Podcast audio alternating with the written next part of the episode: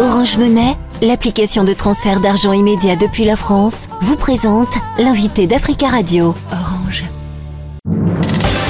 L'invité Africa Radio avec Nadir Djenad. Arnaud Froger, bonjour. Bonjour. Vous êtes le responsable du bureau investigation de l'ONG Reporters sans frontières, ONG de défense de la liberté de la presse et des journalistes. Il y a dix ans, le 2 novembre 2013, Guylaine Dupont et Claude Verlon ont été assassinés à la sortie de Kidal au nord du Mali, en mission pour Radio France Internationale. Guylaine Dupont, journaliste, grand reporter, et Claude Verlon, technicien radio de reportage, ont été abattus dans le désert quelques minutes seulement après avoir été enlevés en pleine ville.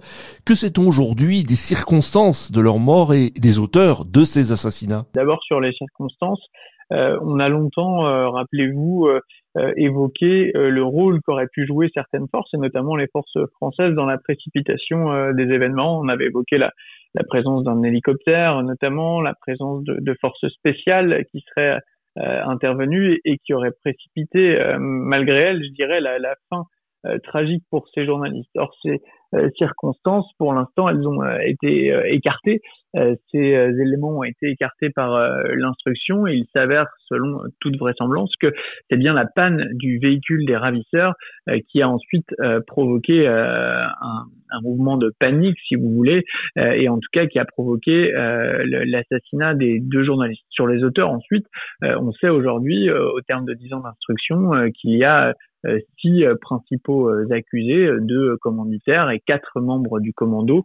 Malheureusement, quatre de ces six personnes identifiées sont aujourd'hui euh, décédés ont été pour la plupart neutralisés par l'armée française et ben, il reste des efforts à accomplir pour faire en sorte de pouvoir mettre la main sur les deux personnes qui sont toujours présumées vivantes et qui pourraient avoir des éléments de réponse sur ce qu'il s'est passé il y a dix ans concernant Ghislaine Dupont et Claude Verlin.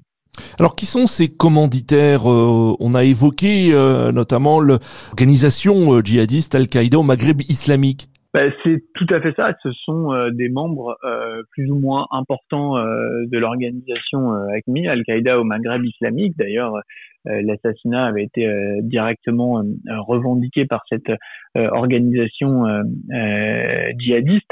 Malheureusement, aujourd'hui, il nous manque euh, deux éléments. Il nous manque euh, les vivants, euh, deux protagonistes qui sont encore évidemment recherchés, mais qui n'ont pas été appréhendés et qui sont toujours présumés vivants. Et puis l'autre élément, ce sont aussi toutes les personnes qui ont rendu ce crime possible. La mère de Guylaine Dupont a déclaré récemment, je cite, depuis dix ans, on se bat pour avoir un semblant de vérité sur cet assassinat injuste et intolérable.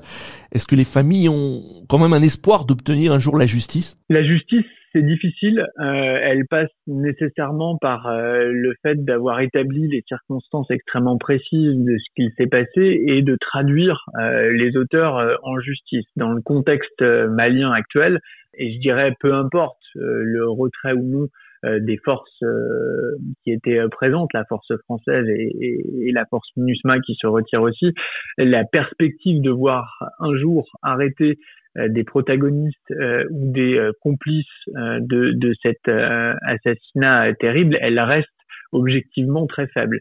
Est-ce que vous avez l'impression, de même que les familles, qu'il y a une sorte de secret défense concernant cette affaire, que les autorités françaises ne, vous disent pas tout. Alors il y a une dimension secret défense, très clairement dans, dans, dans, cette affaire, puisque la plupart des, des renseignements qui ont pu euh, être obtenus, euh, notamment sur euh, les commanditaires et les personnes membres du commando, sont des renseignements que le juge a pu obtenir sur sollicitation des informations détenues par l'armée française. Donc une partie des informations a été récoltée, une partie très importante. Des militaires français également ont pu être auditionnés dans le cadre de l'enquête. C'est pas le cas dans c'est pas le cas dans toutes les enquêtes criminelles de ce type là euh, il y a des euh, éléments qui ont été demandés et qui n'ont pas euh, été fournis. Et il est vrai que le sens de la demande des familles, appuyée par Reporters sans frontières, c'est de faire en sorte que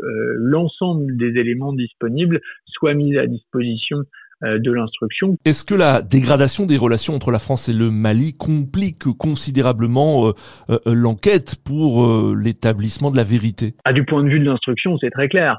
Euh, quand euh, vous n'avez aucune espèce de coopération euh, possible parce qu'elle est rendue impossible du fait des relations diplomatiques et politiques tendues entre les deux pays, le juge est en incapacité d'avancer. Absence de coopération judiciaire d'un côté et puis absence de possibilité d'obtenir des informations grâce à la présence française sur place. Il faut quand même euh, resituer cette enquête euh, aussi dans le, contexte euh, politique et militaire de l'époque, elle n'a été possible et elle n'a avancé euh, qu'en grande partie grâce aux renseignements fournis par l'armée française elle-même sur place. Le retrait des militaires français va tarir considérablement les informations euh, euh, très difficiles d'accès et qui étaient rendues disponibles et possibles par cette présence jusqu'à récemment. Est-ce que vous êtes encore plus pessimiste aujourd'hui? Parce qu'on on voit que la situation sécuritaire se dégrade dans le nord du Mali La mission de l'ONU au Mali est en train de quitter son camp de, de Kidal dans le nord du pays. L'instruction et l'enquête, elle, elle dépend évidemment de l'évolution euh, de, de, ce contexte-là sur lequel on a, on a malheureusement euh, aucune prise. J'ai envie de dire, il faut, il faut faire avec. Euh, de la même manière que la coopération judiciaire et la coopération parfois avec l'armée française a, pu être fluctuante durant ces, ces, ces, dix années d'instruction, il y a une nouvelle donne qui est certes peu favorable, mais il y a aussi euh, des perspectives d'enquête qui existent et qui sont bien réelles et qu'il faudra explorer malgré tout, malgré ces difficultés-là. Arnaud Froger, dix ans après ce, double assassinat, est-ce que vous diriez que la situation de la liberté de la presse euh, s'est considérablement dégradée aujourd'hui au Sahel? Euh, Malheureusement, oui. Si on prend d'ailleurs comme point de départ l'assassinat de Ghislaine Dupont et Claude Verlon le 2 novembre 2013 et qu'on se projette euh, dix ans après et qu'on et qu'on regarde dans le dans le rétroviseur, on, peut constater que la situation n'a cessé de se dégrader. Euh, il était déjà très difficile à l'époque et, leur assassinat euh, terrible en, est la triste illustration de se rendre dans le nord euh, du Mali. Aujourd'hui, c'est carrément impossible. aucun journaliste étranger ne s'aventurerait euh, dans le nord du Mali euh, au risque d'être euh, à nouveau pris en otage ou, ou, exécuté. Ce qui était déjà difficile à l'époque est impossible maintenant.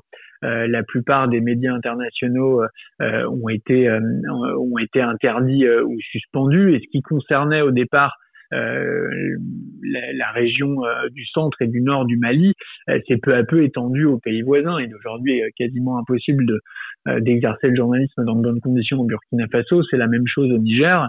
Euh, vous avez une dizaine de journalistes qui ont été tués, une centaine qui ont été euh, arrêtés, et, on assiste très clairement aujourd'hui euh, à l'émergence de l'un des plus grands espaces au monde de non-accès à l'information. Arnaud Froger, merci beaucoup d'avoir répondu à nos questions. Merci à vous. Je rappelle que vous êtes le responsable du bureau investigation de l'ONG Reporters sans frontières. Orange Monnaie, l'application de transfert d'argent immédiat depuis la France, vous a présenté l'invité d'Africa Radio.